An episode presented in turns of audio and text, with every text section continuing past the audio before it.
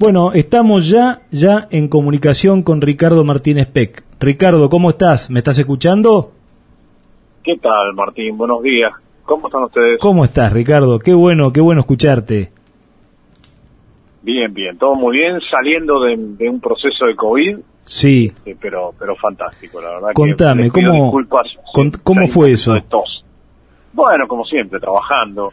Este, estaba, digamos, mi contagio fue en un viaje al Chaco, este, con una persona que estaba asintomático, viajamos este, a un campo y bueno, me venía cuidando y aún con el barbijo puesto, este, no hubo forma de evitarlo. Pero bueno, por lo menos fue, fue muy, muy suave y, estamos todos bien. Bueno, bueno, la verdad que estamos muy contentos. Ayer cuando terminábamos de cerrar esta nota me lo contabas, bueno, eh, muy contento de que haya sido sin, digamos, sin ningún tipo de consecuencia. Pero bueno, también es importante que nos tenemos que cuidar mucho ahora, ¿no? Eh, sobre todo, sí, sí, sí. es, es algo determinante. Yo, yo, sí. yo, yo sostengo que, digamos, no podemos evitar trabajar, pero sí podemos evitar muchas situaciones y yo veo que no lo estamos haciendo. Hay mucho encuentro social, mucha cosa que puede ser, digamos, que se puede hacer más adelante y todo más, pero me parece que no es el momento de, de, esta actividad social, digamos, uno se junta con amigos, hay que tener más cuidado. no podemos que de, trabajar, pero sí cuidarse un poco. Sí, tal cual, Ricardo. Che, Richard, bueno, qué bueno. Eh, voy a introducir un poco a la gente aquí de Suárez y de la zona y bueno, de los que nos escuchan por internet, el interior. Eh, que hace un par de semanas te quise contactar y me, me, me, mandaste una ubicación de allá de Santa Cruz de la Sierra de Bolivia. Qué bueno, ¿no? ¿Qué andas ya andás metido a fondo con el tema de cosecha hace tiempo y acá nosotros, o sea, hace tiempo en este año 2021, y acá nosotros recién estamos por arrancar, ya pasó la del girasol, pero empezamos, acá empezamos con la soja, y después, bueno, por último el maíz allá lejos, lejos, lejos, lejos. Pero contanos un poquito, ¿cuál, qué, qué tenemos para contar respecto de esto? ¿Qué estás encontrando en tu trabajo a campo todos los días, con diferentes empresas, con diferentes grupos de de, contratistas, de empleados de contratistas, porque vos sos de los que se bajan eh, y están con los empleados trabajando, o sea, desde abajo del equipo, que me refiero, ¿no? A, nivel de potrero. Contanos qué, cuáles son, qué es lo que estás viendo. Lo que sigo viendo es que pese a que ya parece que cuando uno hace referencia al Propeco parece que estuviera hablando del siglo pasado y mucho más allá también, algo de eso hay también, pero digo, eh, eh, es como que todavía no, no le estamos dando importancia al, al tema de pérdidas, al tema de calidad de cosecha en forma global. Eh, uno sigue encontrando en el potrero cosas que no quisiera encontrar y en un escenario que además es contradictorio porque yo veo discusiones entre prestadores de servicio y dueños de los campos donde por un dólar se puede discutir eh, una semana y después no estamos viendo qué calidad o qué calidad global de cosecha recibimos. Y me parece que ahí hay un contrasentido tremendo. Somos muy duros negociando y muy malos asegurando calidad de prestación. Negociamos tarifas, pero no calidad. A eso, a eso nos referimos. absolutamente. Nunca está la calidad primero y la tarifa después. Y yo creo que eso tendría que estar clarísimo. Primero decime qué vas a, qué voy a recibir y después defino si es algo barato, ¿no? Pero el camino inverso me parece absolutamente ridículo. Eh, la otra vez miraba, por ejemplo, también que hay una, digamos, eh, el proceso de capacitación debe ser continuo, ¿no? Vos publicabas una foto en Twitter, yo te sigo por ahí, eh, donde las, la, digamos, la rosca de regulación de un, de un de, un cóncavo estaba sin tocar, o sea, estaba impecable con una cosechadora de 7, 8 años de, antigüedad. 10 años. 10 años, de antigüedad. y la pintura de las roscas para calibrar y garantizar que la apertura del cóncavo sea la correcta estaban con la pintura de fábrica. Muy gráfico eso, ¿eh? Muy gráfico. Y no, y no es una y no es algo que no ocurra muy seguido, ¿eh? O sea, eh, en este caso porque decidí tomarle la foto y publicarlo, pero es algo que aparece muy seguido. Sí, sí. Nosotros, eh, cuando charlamos con vos, Martín, sobre esta nota, un grano por aro son dos dólares por hectárea. Eh, esa es la referencia dura, que cuando vos le decís ese número a la mayoría de los productores solo te miran como diciendo, no, hiciste mal la cuenta. Y bueno, háganla ustedes. Cuando hacen la cuenta, se les desdibuja la cara y efectivamente cada grano por aro representa dos dólares por hectárea. Sí, sí. Y por dos dólares somos capaces de discutir una semana con un prestador de servicio. Tal cual. Y, y no sabemos si lo tenemos o no. Y no es el único aspecto que yo veo que no está claro en la, en la, en la operación de cosecha. La calidad de la muestra es algo sobre que en general no se pone mucha atención. Yo cada vez que pregunto cuánto cuánto tolera de, de, de, impurezas o de cuerpos extraños un, un, cierto cultivo, nadie sabe responder con precisión. Entonces digo, a ver, chicos, si yo, si mi recepción tolera un 2% de cuerpo extraño y yo mando oro, como dicen los maquinistas con genuino orgullo, no, no, hay oro en la tolva, como jactándose de que la, muestra es perfecta, y vos tolerás el 2, perdiste el 2% del cheque de tu soja. Correcto. Correcto. El 2 por, por, por menos del 2% somos, somos, somos, capaces de matar. O sea, sí, sí, entonces, sí, Digo, y cuando preguntas estas cosas, no está claro.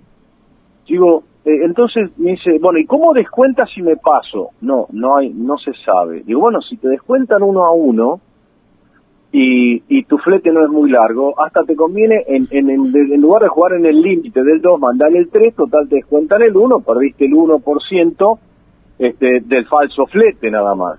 Sí, sí.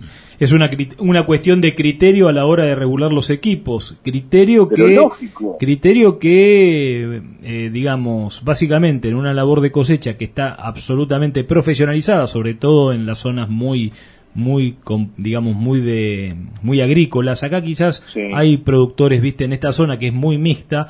Todavía hay productores que tienen sus propias cosechadoras o, o, digamos que, que valorizan el tema de la oportunidad y por ahí tienen el criterio este criterio a seguir pero generalmente uno en pos digamos no tiene muy en claro lo que busca a la hora de regular los equipos no o sea esto que estás diciendo vos hacer bien la cuenta eh, Martín, eh, eh, vengo de estar en la zona maicero núcleo hace unas semanas, eh, sí. Monteguay, Riville, todo ese barrio. Cuando vos preguntas, chicos, a ver, ¿cuánto grado 1 sacamos en maíz?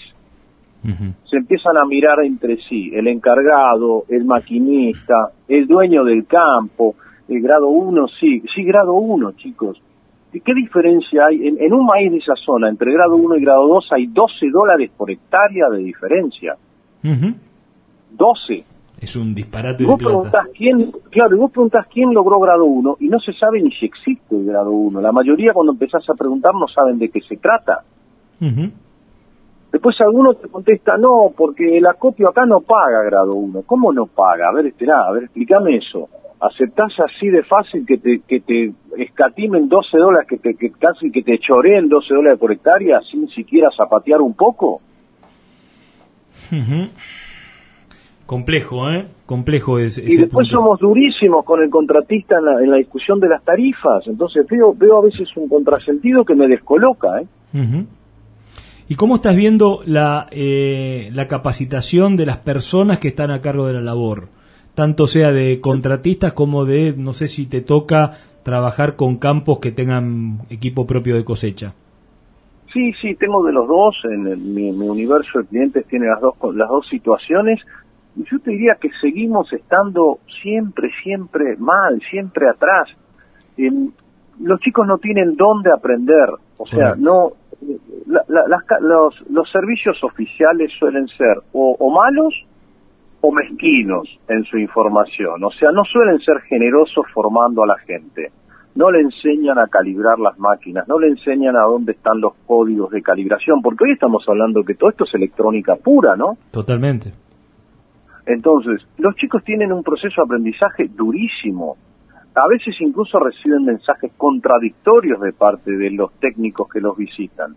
No hay una escuela donde estudiarlo, los cursos formales casi no existen, y el empresario, y volvemos a lo mismo, a veces vos decís, pero estamos hablando de fortunas, y a veces eh, hablar de un taller de capacitación parece que este, fuera una inversión monstruosa, y estamos hablando de que una cosechadora vale 700 mil dólares, ¿no? Sí, con una cantidad, con un despliegue tecnológico y una, digamos, una, una necesidad de diferenciación por parte de la terminal, de la, de la, de la marca o de la fábrica que lo hace, que cuesta mucho después poder plasmarlo en el, en el potrero a nivel de usuario, ¿no?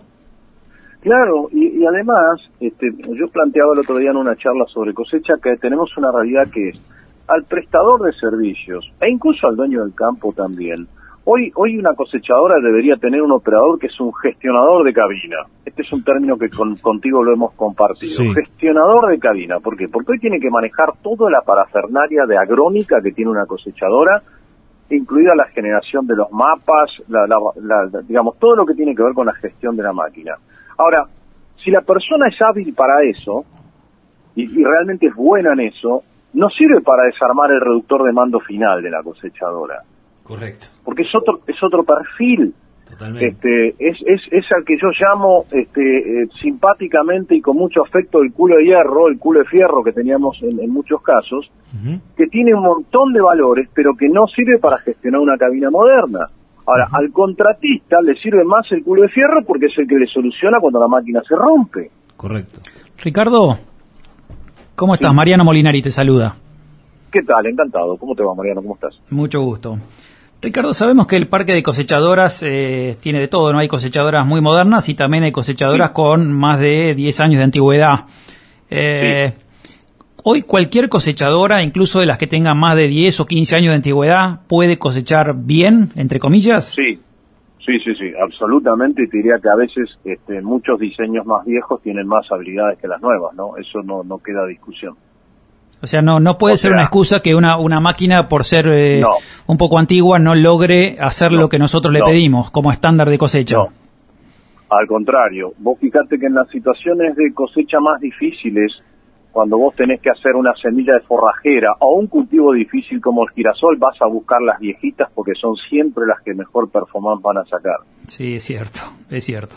Eh, entonces, y, y la otra cosa que va de contramano es el tamaño o sea, estamos yendo a tamaños de plataformas que cuando vos tenés sojas como las que pueden tener en el barrio ustedes, de poco desarrollo, poco porte, inserción baja de chauchas, cuando te vas a 40 pies de plataforma, es muy difícil eh, copiar el terreno. O sea que yo te diría que eh, en este caso la modernidad no te juega en contra. Perfecto. O sea, perdón, la, modernidad te puede jugar en contra. No, no, no necesariamente por ser más moderna este, está garantizado mejor trabajo. Sí, correcto. Eh, acá tenemos la complejidad, por eso yo un poco, eh, yendo un poco a una cuestión más contextual de esta zona, eh, siempre sabemos que es mucho más difícil cosechar cultivos de menor rendimiento que cultivos de alto rendimiento, ¿no? Sobre todo en lo que es soja específicamente. Tal cual, Entonces, ¿qué, qué, qué, qué, acá tenemos una soja de primera que va a estar compleja, ¿viste? Con un desarrollo eh, digamos, eh, vegetativo muy importante, pero que a la, a la hora de haber llenado, eh, digamos, grano, haber formado grano por chaucha, son poquitos granos lo que tiene y chiquitos. ¿Cómo lo ves? ¿Qué, qué, qué indicaciones tendrían que tener los muchachos? Que están controlando los equipos de cosecha seguramente, que son los ingenieros, eh, los responsables, los encargados de campo, ¿qué, ¿qué, recomendación práctica, solo a modo de ejemplo, le podríamos dar, por ejemplo? básicamente en la medida que las máquinas son más nuevas, tienen menos, en muchas de ellas con muy poca habilidad de calidad de limpieza, digamos, es básicamente lo que más se ha sacrificado.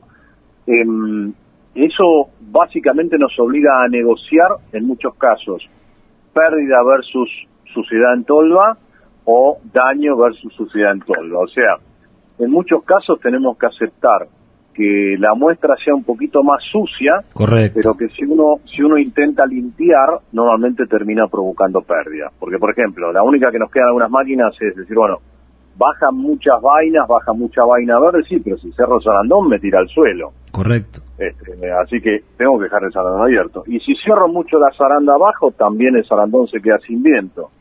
Eh, y zaranda, zarandas fijas no tienen, la mayoría son todas zarandas regulables. Entonces, la mayoría de las veces terminamos negociando un compromiso entre pérdida en el suelo y calidad de limpieza.